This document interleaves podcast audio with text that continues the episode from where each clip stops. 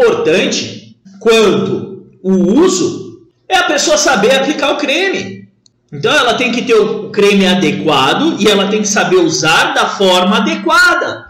E aí a gente viu aí durante a, a, a pandemia, né, que muita gente não sabia ao menos lavar as mãos da forma adequada, da pessoa lavar os polegares, parte de trás das mãos, as costas das mãos, as unhas, os punhos. Muita gente lavava as mãos erradas, né? Joga um sabão na mão, faz assim e pronto, acha que a mão está limpa. Não está. E o creme de proteção para a pele é a mesma coisa.